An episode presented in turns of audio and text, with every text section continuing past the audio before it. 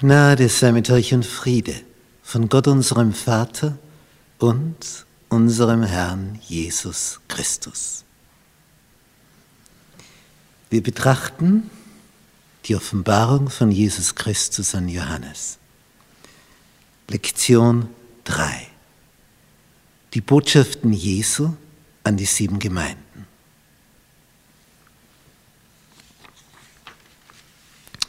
Christi Botschaft an Smyrna und Pergamon. Die Botschaft an Ephesus haben wir schon betrachtet und nun Smyrna. Diese sieben Gemeinden sind in dieser Gegend der Türkei. Auf dieser Karte hier sehen wir das römische Reich dann zur Zeit seiner internen Trennung in ein weströmisches und oströmisches von der Verwaltung her. Es war ein Reich, aber verwaltungsmäßig aufgeteilt auf Rom und Konstantinopel. Und hier in diesem Bereich sind diese sieben Gemeinden.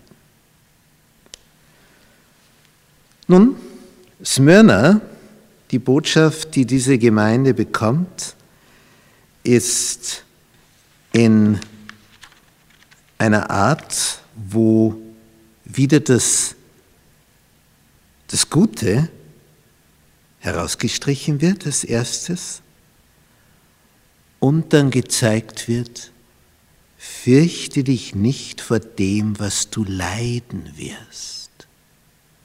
Das ist ein bedeutsamer Text. Siehe, der Teufel wird einige von euch ins Gefängnis werfen, damit ihr geprüft werdet. Und ihr werdet in Bedrängnis sein zehn Tage, prophetische zehn Tage, es waren zehn Jahre. Sei getreu bis an den Tod, so will ich dir die Krone des Lebens geben. Die universelle Anwendung, für jeden gültig, sei getreu bis an den Tod. Egal, ob es dich das Leben kostet. Fürchte dich nicht vor dem, was du leiden wirst. Siehe, der Satan wird einige von euch ins Gefängnis werfen. Sei nicht nervös. Fürchte dich nicht. Ich wache über dir. Es kann nicht mehr passieren als der Tod. Ich wecke dich ohne dies wieder auf. Der Tod ist nicht schlimm. So argumentiert Jesus. Diese Botschaft an Smyrna in der prophetischen Anwendung steht für die Zeit so ungefähr von 100 nach Christus bis zum Jahr 313. Da hat nämlich Kaiser Konstantin im Edikt von Mailand, hier in der Boebene liegt Mailand, in diesem Edikt hat er verfügt, dass die Christen nicht mehr weiter verfolgt werden sollen. Ja, und er hat dann sogar eine Art Werbetour gemacht und sie eingeladen, sich doch mit der römischen heidnischen Religion zu verbünden, was dann auch geglückt ist bei den meisten Christen. Was keine gute Wahl für die Christen war, aber für die römische heidnische Kirche eine gute Wahl. Sie wurde aufgewertet, die andere wurde abgewertet in dieser Verbindung. Jesus sagt dieser Gemeinde, wer überwindet, dem soll kein Leid geschehen vom zweiten Tod. Die zweite Gemeinde, Pergamon, die steht jetzt für die Zeit von 313 bis 538. Da ist etwas Besonderes passiert.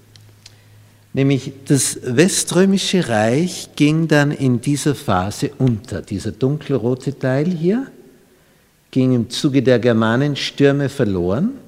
Hier siedelten dann Germanenstämme, wie wir auf der Karte da oben sehen. Und das Oströmische Reich blieb weiter bestehen, während das Weströmische unterging. 476 nach Christus. Dann kam aber wieder ein anderer Kaiser auf, der Kaiser Justinian, im Oströmischen Reich und dem gelang es, und das sehen wir hier auf dieser Karte noch genauer, dem gelang es, das Oströmische Reich wieder auch auf weströmisches Gebiet auszudehnen und auch hier in Nordafrika wieder was zurückzuerobern. Nach ihm zerfiel das Ganze wieder und wurde wieder kleiner.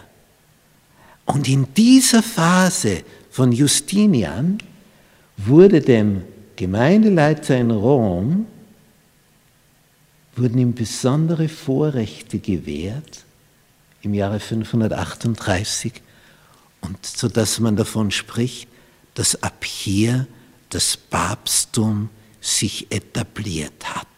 Es war natürlich ein langsamer, schrittweiser Prozess, aber ab diesem Zeitpunkt kann man sagen, ja, jetzt, jetzt, jetzt ist es das Papsttum in seiner Größe geworden.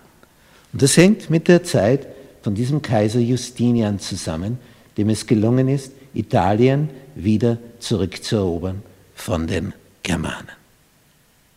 Pergamon. Die Phase von 313 vom Edikt von Mailand bis 538 nach Christus.